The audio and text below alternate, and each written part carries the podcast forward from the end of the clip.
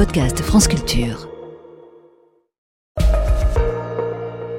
Le billet politique Jean Lémarie, l'arc républicain est-il mort et enterré? Si c'est un enterrement, Guillaume, réjouissez-vous. Pas l'enterrement de la République, évidemment, seulement la mort d'une expression, l'arc républicain. Formule vedette de l'année 2023, de débat en débat, de polémique en polémique. Cette expression, Gabriel Attal n'en veut plus. Enterrement discret dans le journal Le Monde.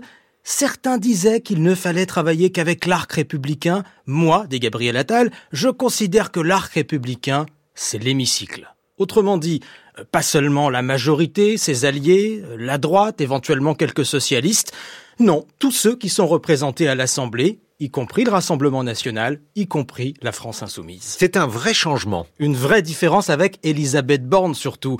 L'ancienne première ministre utilisait souvent cette expression, comme Emmanuel Macron pour chercher des alliances. Elle disait au sein de l'arc républicain ou dans le champ républicain. Ça signifiait des alliances avec le parti d'Éric Ciotti. Mais elle l'utilisait aussi pour dénoncer la France insoumise pendant la bataille des retraites ou, ou pendant les émeutes l'été dernier.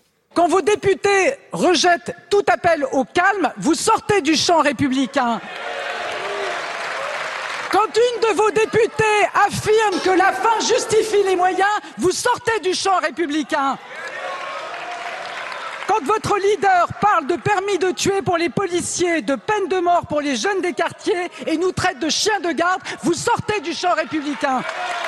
Elisabeth Borne à l'Assemblée le 3 juillet dernier.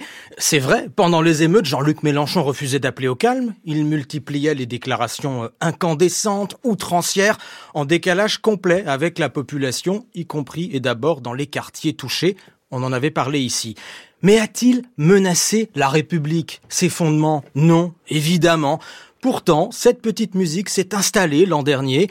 Dans la majorité et à droite, la France insoumise devenait l'ennemi public numéro un.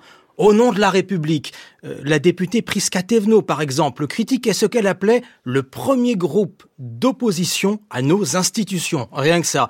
Jean-Pierre Raffarin, l'ancien Premier ministre, voulait, lui, un front républicain anti-NUPES. Un front anti-gauche, comme il y a eu longtemps un front contre l'extrême droite. Vous voyez le glissement dans le débat politique qui en profite Le Rassemblement national. Mais pourquoi Gabriel Attal abandonne-t-il ses expressions? Il vient d'arriver à Matignon, Guillaume. Il essaie de remettre les compteurs à zéro. Il tend la main à l'opposition, un geste d'apaisement. Apaisement relatif. Je vous rappelle qu'il y a quelques jours, le Premier ministre accusait les écologistes de présenter les agriculteurs comme des bandits et des tortionnaires pas très apaisant. Mais pour l'instant, il refuse donc d'invoquer la défense de la République, il refuse d'utiliser cet argument, et c'est tant mieux. Nous ne sommes plus à la fin du 19e siècle. Le régime est bien en place, même si des élus expliquent que les institutions entravent la volonté populaire. Je pense à, Jordan Bardella ou Laurent Vauquier qui critiquaient récemment le Conseil constitutionnel.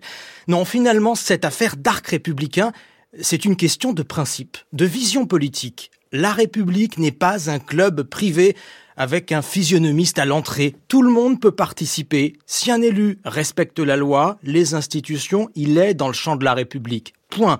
Dans ce champ, euh, tous les désaccords, tous les combats sont possibles, mais il ne faut pas tout mélanger. Ce matin, on évoque l'hommage national aux, victimes de l'attaque terroriste du Hamas le 7 octobre en Israël. Euh, aux invalides, tous les partis sont invités, y compris le Rassemblement national et, la France insoumise, pourtant très critiquée.